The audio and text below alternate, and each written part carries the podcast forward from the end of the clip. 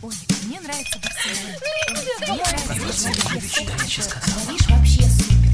Светский разговор. Искусство приятного общения. Беседка. Беседка. Здравствуйте. К сожалению, сегодня вы не можете позвонить в беседку «Комсомольской правды», поскольку, когда вы это слушаете, я опять в отъезде.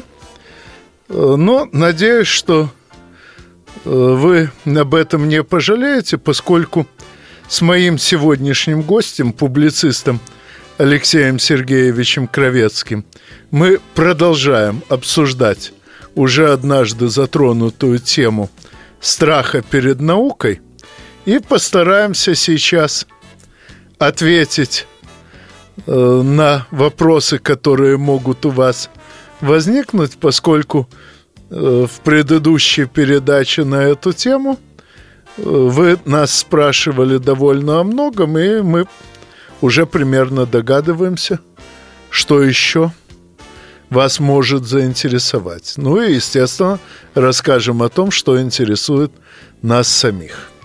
Мне вот эта метафора черной комнаты понравилась. Мы прошлую передачу, тогда я помню, закончили на словах, похожих на то, что можно бояться темной комнаты, пока ты в нее не вошел. Пока непонятно, что там лежит.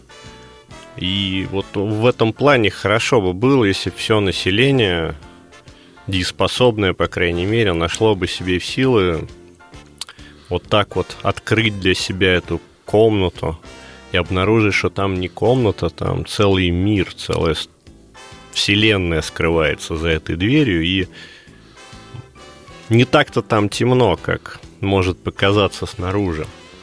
Э, Часто человек думает, что он не в состоянии понять, потому что он э, глупый или неспособный, или еще что-то в таком роде. Я все время стараюсь своих знакомых эт- эти иллюзии развеивать, что э, якобы кто-то родился умным, вот он сразу взял как бы и все понял мгновенно. Нет. Э, Люди, возможно, отличаются по рождению только тем, насколько им интересно продолжать тренироваться. Если человеку интересно продолжать тренироваться, будь у него объем мозга на 30% больше, чем у другого, будь это развитие, как бы, ну, количество нейронов больше. Если он тренируется, а второй человек нет, он его все равно перегонит. И перегонит очень сильно. Почему? Когда человек тренируется, эти самые нейронные связи просто образуются. Если он этим занимается, да, если он этим занимается, у него изменяется и мозг. Он не просто какой-то ящик чего-то складывает, нет, еще меняется сам ящик. И Есть множество историй о том, как какой-нибудь хиленький юноша, устав от насмешек сверстников, шел тренироваться и становился богатырем. Ну, один из самых известных – это Арнольд Шварценеггер, которого привела в бодибилдинг именно обида на одноклассников, которые все как на подбор намного крупнее и сильнее его. Я думаю, как он выглядит сейчас, можно и не описывать подробно. Так вот, менее известно, что точно так же можно тренировать и ум. Более того, э, я часто цитирую э, выводы замечательного советского философа Эвальда Васильевича Ильенкова из его многолетней работы в Загорском, ныне Сергиево-Посадском, интернате для слепоглухих детей. На основе работы этого интерната, на основе найденных там методов обучения слепоглухих, он пришел к выводу, что практически все свойства интеллекта и свойства личности, которые мы обычно считаем э, врожденными, на самом деле воспитанные, просто воспитанные в таком раннем возрасте и так легко и незаметно и для воспитателей, и для воспитуемых, что все это кажется врожденным. А вот когда понадобилось обучать слепоглухих, когда понадобилось искать способы э, воздействия, э, использующие те органы чувств, которые у них остались, тогда и стало ясно, как мало в человеке врожденного и как много воспитанного. Поэтому э, действительно, ну, за исключением разве что случаев каких-то сверхтяжелых органических поражений мозга, практически любой человек может при должном желании и должной тренировке э, стать по меньшей мере очень умным. И разобраться практически в любых науках. Особенно если брать на основы этих наук, они довольно простые. Если забраться в самые-самые глубокие, э, глубокую чащу, там, на передний край выйти э, того, чего сейчас исследуется, там, да, там сложно. Ну, потому что, во-первых, это еще не до конца оформлено, а во-вторых, это э, оно основывается на том, чего гораздо проще. Да. Если Кстати, этого насчет... гораздо более простого не понимать, вот это сложное понять заведомо невозможно. Но это значит, что его вообще невозможно понять. Это Можно да. понять на то, что написано на каждом этапе, и с этого места выйти на следующий. И вообще, если идти не от конца к началу, а от начала к концу, идти обычно гораздо легче. Ну а я еще процитирую замечательного э, математика Безиковича. Репутация математика определяется числом предложенных им плохих доказательств. Дело в том, что работы первооткрывателей всегда неуклюжи, а уже потом э, на основе их открытий другие специалисты делают понятное доказательство, убирают – ходы рассуждений, оказавшиеся в итоге лишними, и так далее, и так далее. Поэтому передний край науки действительно понять тяжело, но то, что наукой уже освоено, гораздо проще. Ну а об остальном мы поговорим после новостей. Не переключайтесь. Горячий кофе, светский разговор, интересные персоны, хорошая компания, беседка – для душевного разговора. Здравствуйте, я Елена Ханга. Приглашаю вас обсудить актуальные и злободневные темы, которым нельзя дать однозначной оценки. Мы ищем ответы на спорные вопросы вместе с экспертами и звездами в программе «В поисках истины». Звоните нам в прямой эфир на радио «Комсомольская правда» каждый вторник в 21 час по московскому времени.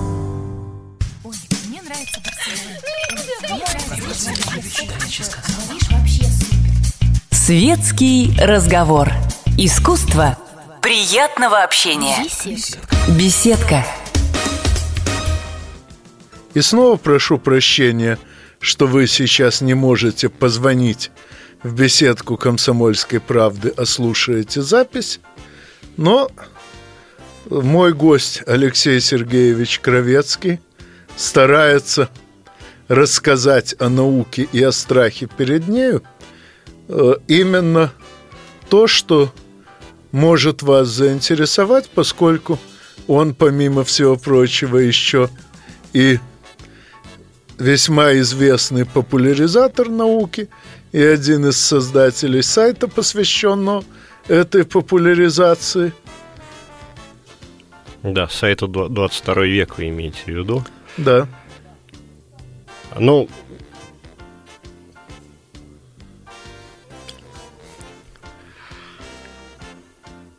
Я многими вещами в жизни занимался, разными видами деятельности. Везде заметил одну и ту же закономерность. Это можно сравнить с тем, как человек учится кататься на велосипеде, когда он на него садится, ему кажется, что на нем вообще невозможно ехать. Потренировавшись месяц, ему уже другое кажется непонятным. Как можно было на нем не ездить? Как такое вообще возможно? Тут же все понятно. Я вот долгое время проработал программистом, чуть-чуть занимался научной деятельностью, играл в театре, разбирался и пользовался всякими программами для компьютерной графики. Могу сказать, вот в каждой из этих областей ровно одно и то же. Вот ровно одно и то же. Начинают актеры, ну, вообще творческий коллектив ставить какой-то спектакль. Сначала ничего не понятно.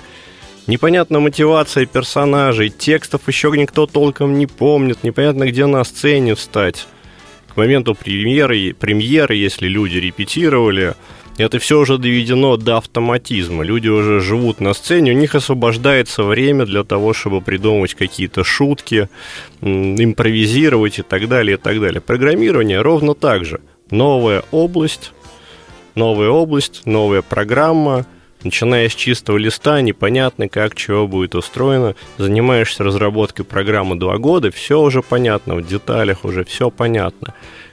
При этом в памяти это остается еще то ощущение, как там было в начале, когда мы первый раз собрались в этой комнате и прочитали сценарий. Или первый раз к нам поступил какой-то невнятный заказ, и мы начали разбираться, чего же люди от нас вообще хотят. Это помнишь, и вот как бы с высоты пройдено, про, прожитого времени, кажется, что это вообще как будто другие люди были. И вот с наукой, вот с наукой также. Многих, я подозреваю, отпугивает то, что они попробовали один, два, три раза, и у них не получилось. Человеку свойственно, человеку свойственно ожидать результат прямо сразу.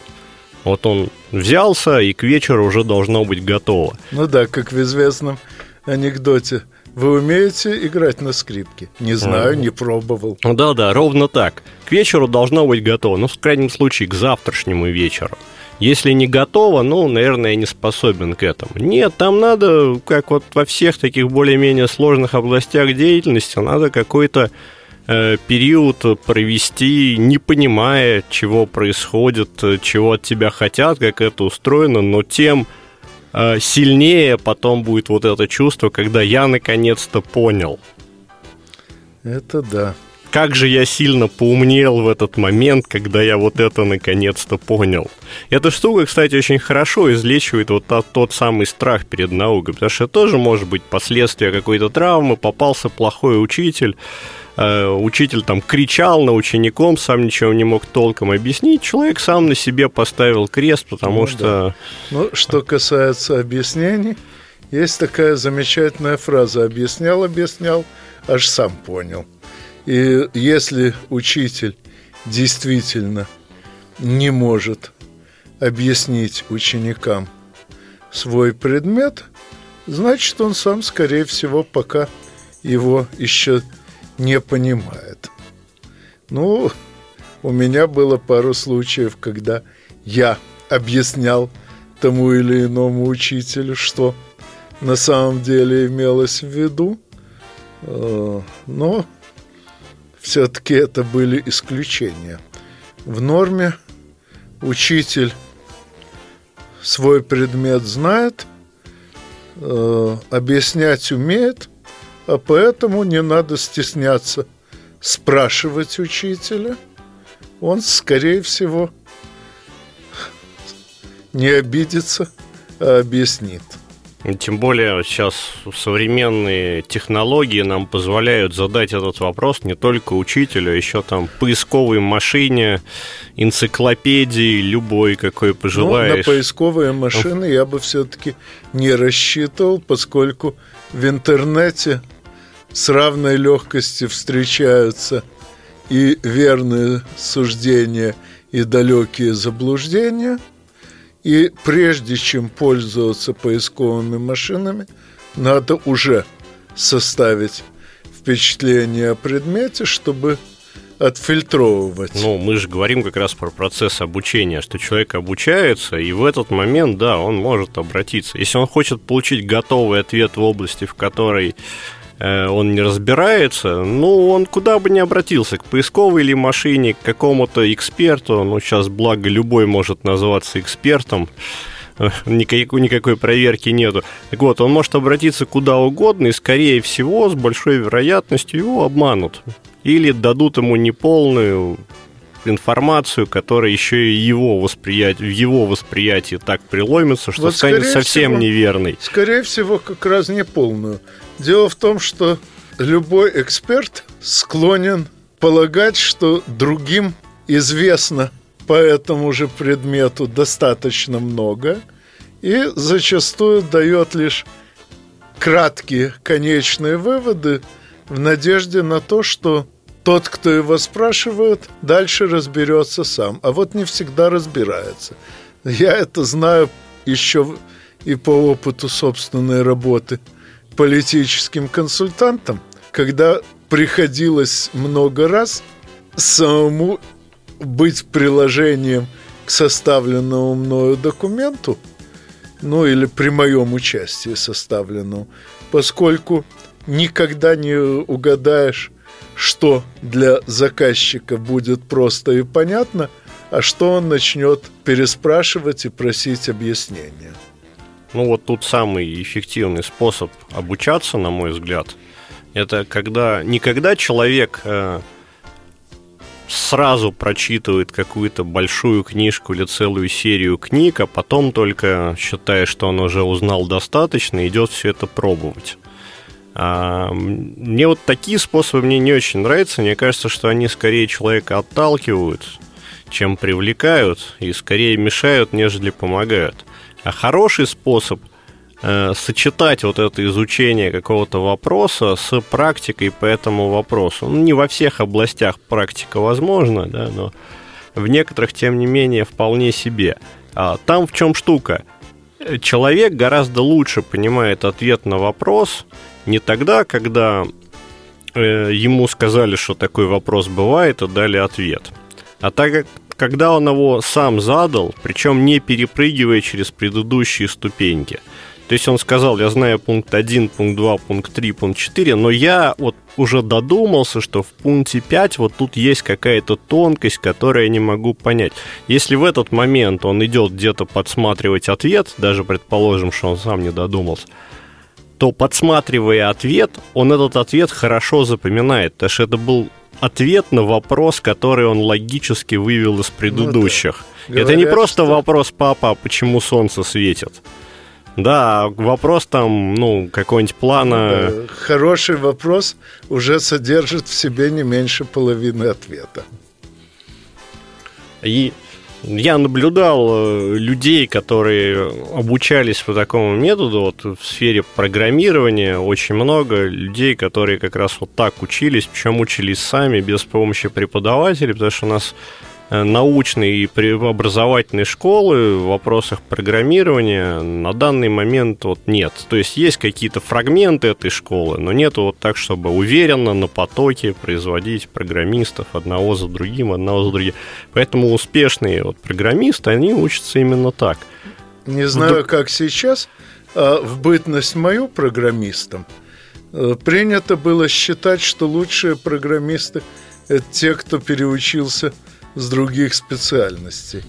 Э, ну, причин тут две. Во-первых, понятно, что переучиваются те, у кого это дело получается лучше, а те, у кого не получается, возвращаются в исходную специальность. А второе, что человек, обучаясь этому делу самостоятельно, узнает новое именно по собственному опыту – узнает как раз то, что должно этот опыт дополнить, и у него получается достаточно цельный комплекс профессиональных навыков. Ну а об остальном мы поговорим после новостей. Не переключайтесь. Горячий кофе, светский разговор, интересные персоны, хорошая компания, беседка, уютное место для душевного разговора. Историю пишут победители. Они же ее и фальсифицируют.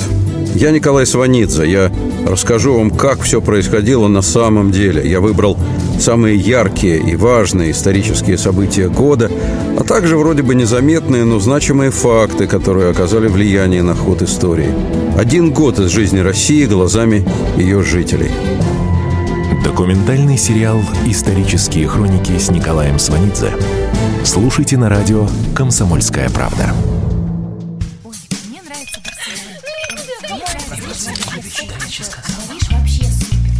Светский разговор. Искусство приятного общения. Беседка. Беседка. И снова прошу прощения за то, что сейчас вы не можете позвонить в беседку – а просто слушаете, как мой сегодняшний гость, публицист Алексей Сергеевич Кровецкий, обсуждает со мной проблемы, так или иначе связанные со страхом перед наукой. Ну вот, перед новостями мы говорили о том, как преодолеть страх перед обучением науки, а сейчас мы, наверное, перейдем к тому, как преодолеть страх перед результатами науки. Ну, вот эти вещи, обучение и э, восприятие результатов, они вообще очень сильно связаны, потому что человек, обучаясь, но особенно сейчас это ярко проявляется, потому что даже человек, который обучается вроде бы сам собой, не в университете, он все равно с легкостью выходит на контакты с теми, кто занимается той же темой, теми, кто тем же интересуется.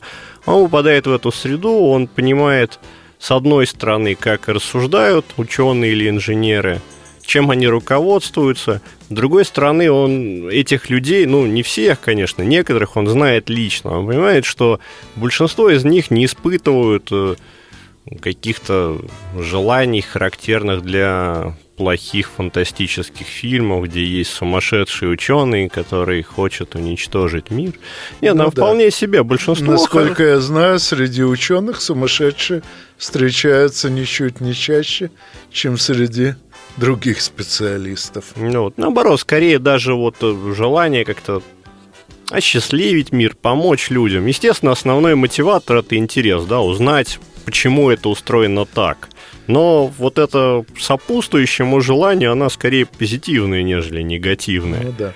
Хотя, если не ошибаюсь, академик Арцемович и сказал, наука – это удовлетворение личного любопытства за государственный счет. Но, между прочим, государственный счет появляется как раз от того, что из удовлетворения личного любопытства проистекают чаще всего результаты полезные для общества. Более того, у меня есть ощущение, что э, большая часть ученых на автопилоте фильтрует свою работу так, чтобы на выходе большая часть результатов была полезна для общества. Ну, тут трудно сказать, фильтруют ли или нет спецом. Ну, в журналах могут фильтровать, э, в прочих издательствах. А так даже на 100%-то не отвечу. Ну, понятно, что не всегда можно предвидеть, каковы будут результаты для общества. Но думаю, Ну, как? что э, мотивация Габера, предложившего использовать в боевых условиях отравляющие газы, встречается в науке гораздо реже, чем мотивация Зелинского, разработавшего универсальный противогаз от любых отравляющих газов. Ну, кстати, да, но тут даже часто мотивация вот в военных областях, она тоже вызывается не желанием всех убить, а желанием помочь там своей стране, одержать победу, то есть патриотизмом. Тот Просто же этот самый патриотизм... Габер, кстати, руководствовался даже не желанием добиться победы обязательно для своей страны, а желанием вообще хоть как-то, хоть каким-то способом, пусть любой ценой, но прекратить это чудовищное общее кровопролитие. К моменту, когда у него возникло это предложение, Первая мировая война шла уже больше года, и действительно к тому моменту уже погибло больше народу, чем, скажем, во всех европейских войнах 18 и 19 веков вместе взятых. Так что у него был, хотя и странный, но гуманизм. Точно так же, как хирург Гатлинг придумал многоствольный пулемет с металлическим, с механическим приводом, так называемую картечницу, как ни странно, тоже из гуманизма. Во время гражданской войны в Соединенных Государствах Америки он убедился, что основная масса потерь тогдашних армий не боевые, а санитарные. То есть от всевозможных болезней, неизбежно возникающих э, при скученном базировании в полевых условиях. Он решил резко сократить численность армии, а чтобы при этом не упала их боевая мощь, дать в руки пехотинцам существенно более мощное оружие. И придумал такое оружие. Надо сказать, что э, пулеметы, основанные на идее Гатлинга, выпускаются до сих пор. Правда, сейчас они используются в основном в авиации и э, противоракетных системах на кораблях. Э, ну, вот, пожалуйста, вроде убийственное оружие, а мотив, который им двигал, вполне гуманный. Ну, можно много таких парадоксальных как бы мотиваций найти, но в любом случае решение это обычно принимает не ученый, как это дело использовать. Другое дело, что там ученый мог бы отказаться вообще идти работать в эту область, но, говорю, вот тут уже начинаются соображения, почему он туда идет, там, патриотизм. Э, были же ученые, которые я, к сожалению, не помню, кто именно. Тот, кто занимался в том числе ядерным оружием, он говорил, что он это делает, потому что когда будет ядерное оружие, прекратятся все войны, потому что любая война будет вести к, уваж... к уничтожению человечества. И мы это сейчас наблюдаем, да. С одной стороны, оружие страшной разрушительной силы, с другой стороны, ядерные державы уже весьма давно не воевали между собой в открытую. То есть в некотором смысле действительно обещанный мир, если не полноценно настал, но, по крайней мере, положение в ту сторону сдвинулось.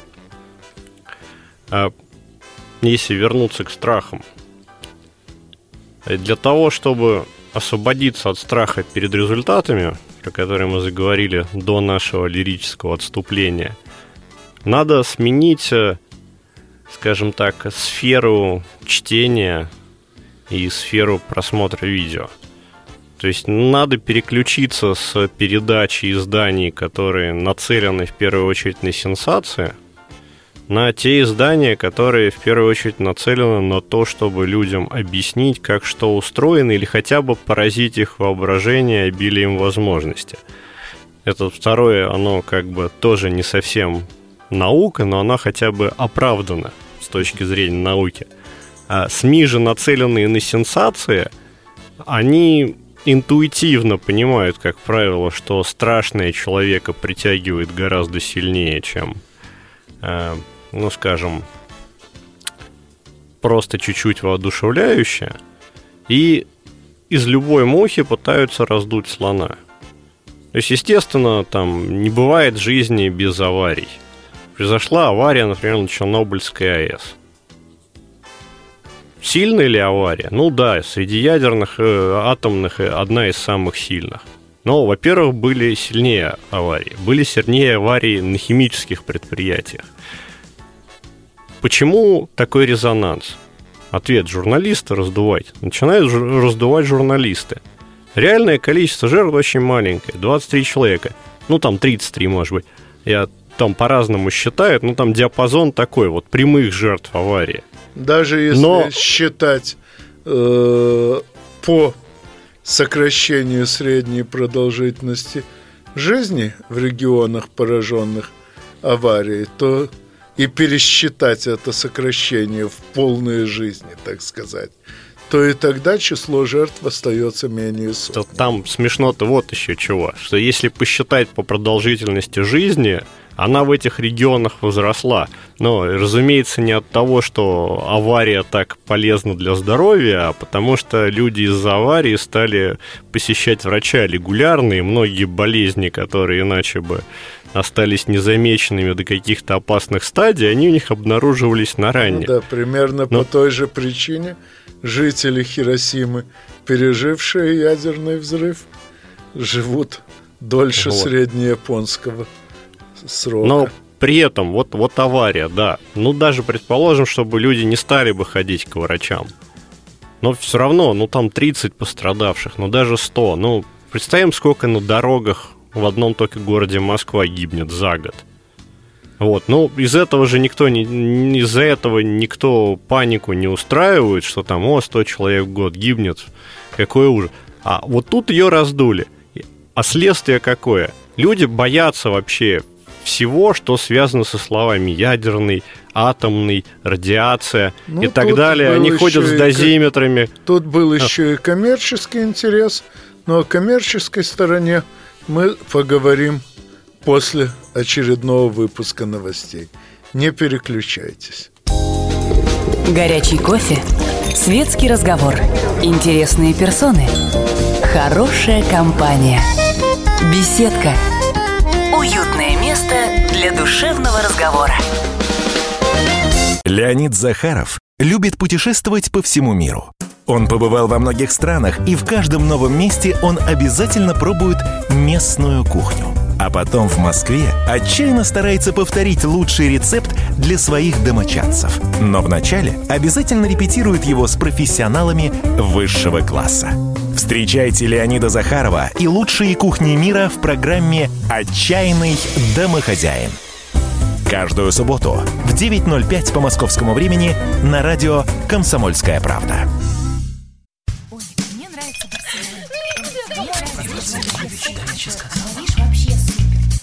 Светский разговор. Искусство приятного общения. Беседка.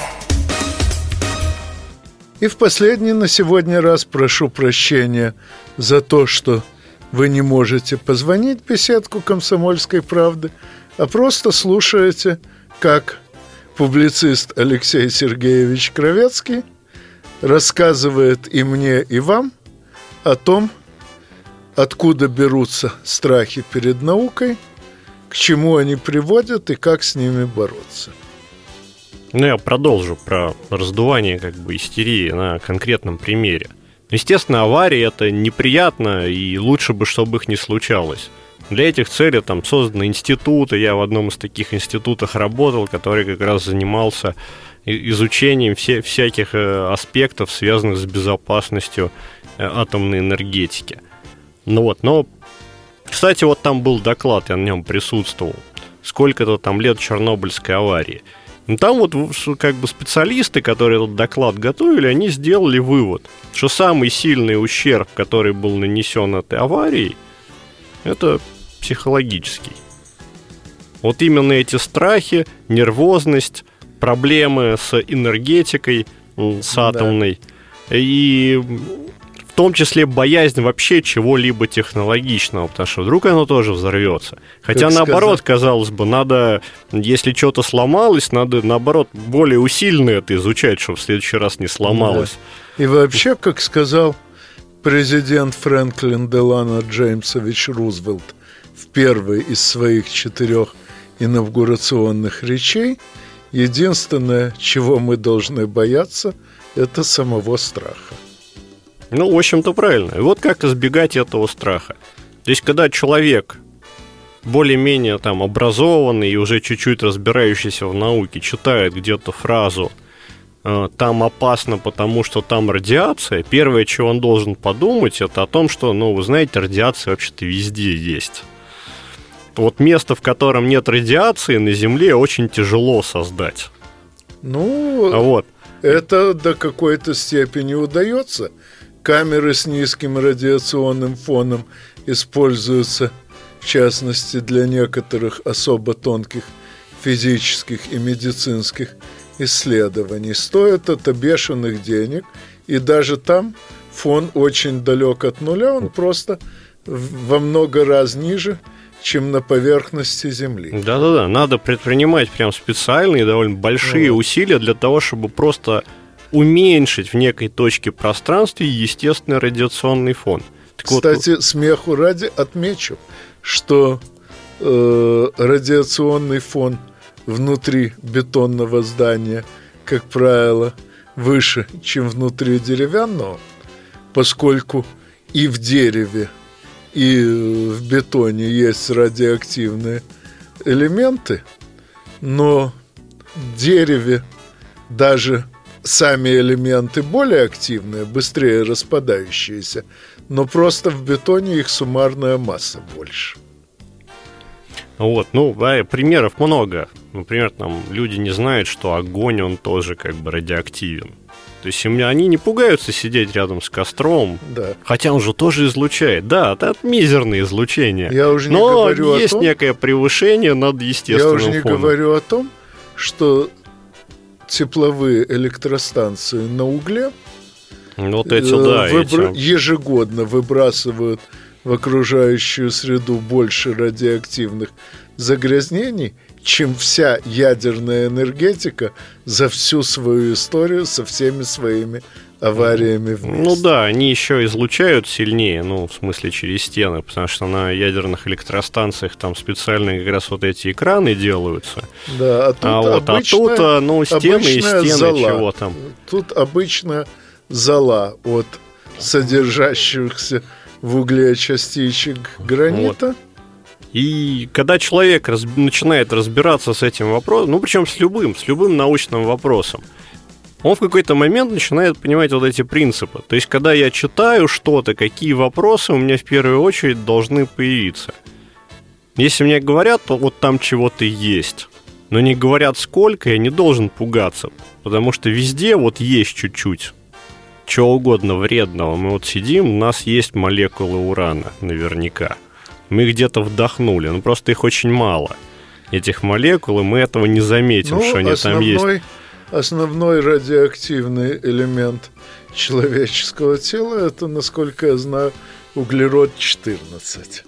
Ну, тоже да. Тоже да. Ну, там много моментов. Там может радиоактивный йод может попасться. И ну, там куча всего.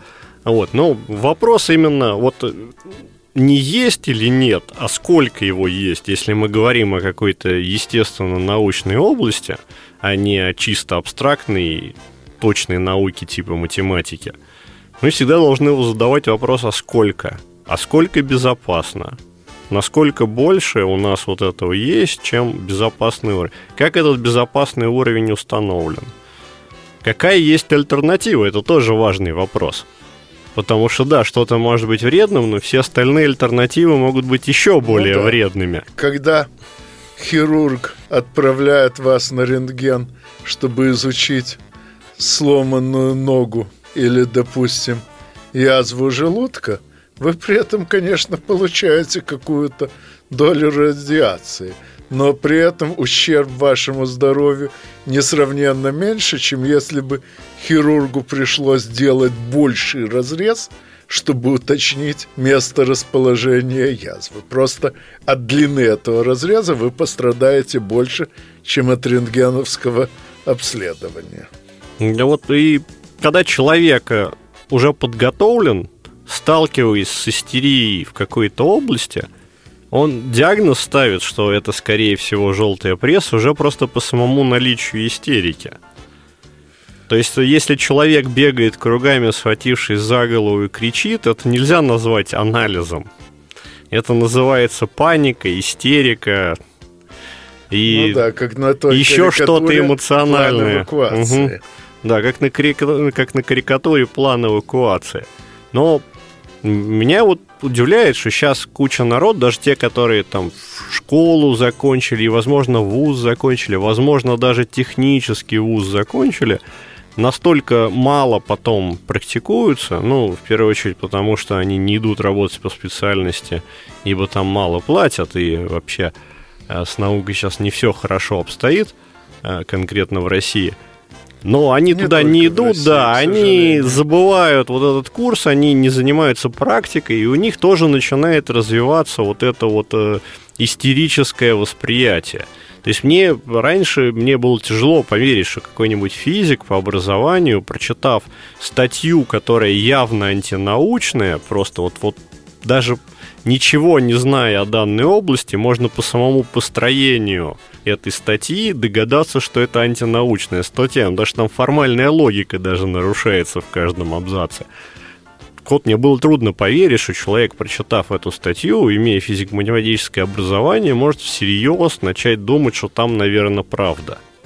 Не просто усомниться, что это может быть правда, а может быть не прав. А прям вот думать, да, вот тут зачем им врать? Зачем им врать? Тут же журналисты ну, что говорят... касается того, зачем им врать, в свое время был бешено популярен спиритизм, то есть разнообразные способы вызывания духов умерших. И все, ну не все, но очень многие в это верили, пока расследованием спиритических сеансов не занялись профессиональные фокусники, вроде легендарного Гарри Гудини, физики-экспериментаторы, такие как Роберт Вуд, у которых отточена техника исключения побочных эффектов. И тогда выяснилось, зачем спиритам это надо. Затем, что эти сеансы приносили им еще большие деньги, чем приносят современным журналистам скандальные статьи. Ну и в целом вот эта закономерность вполне себе прослеживается. То есть чем лучше образование, чем э, лучше культурный фон, окружающий науку в данном конкретном обществе, тем меньше страх перед наукой, тем меньше мракобесия в обществе. Ну и обратное тоже верно. То есть, как мы вот видим, пример, человек окончил школу, институт, но после этого больше ничего не читал, работал там где-нибудь клерком, грубо говоря, и 10 лет, 10-15 лет проходит, у него тоже уже этот суеверный страх вернулся или переметнулся да. на него. И популярность всякой мистики в позднесоветское время также как популярность политических басен, на которые нас купили в Горбачевские времена, обусловлена как раз тем, что большая часть э, выпускников тогдашних технических вузов занималась работой, где очень мало было технического и мало научного. Но об этом мы поговорим в следующий раз, а с вами, как всегда, услышимся через неделю в беседке радиостанции «Комсомольская правда». Кто владеет информацией, тот владеет миром. Будьте в курсе событий, находясь вне дома или офиса. Установите на свой смартфон приложение «Радио Комсомольская правда». Слушайте в любой точке мира. Новости, интервью, комментарии. Доступны версии для iOS и Android. Радио «Комсомольская правда». В вашем мобильном.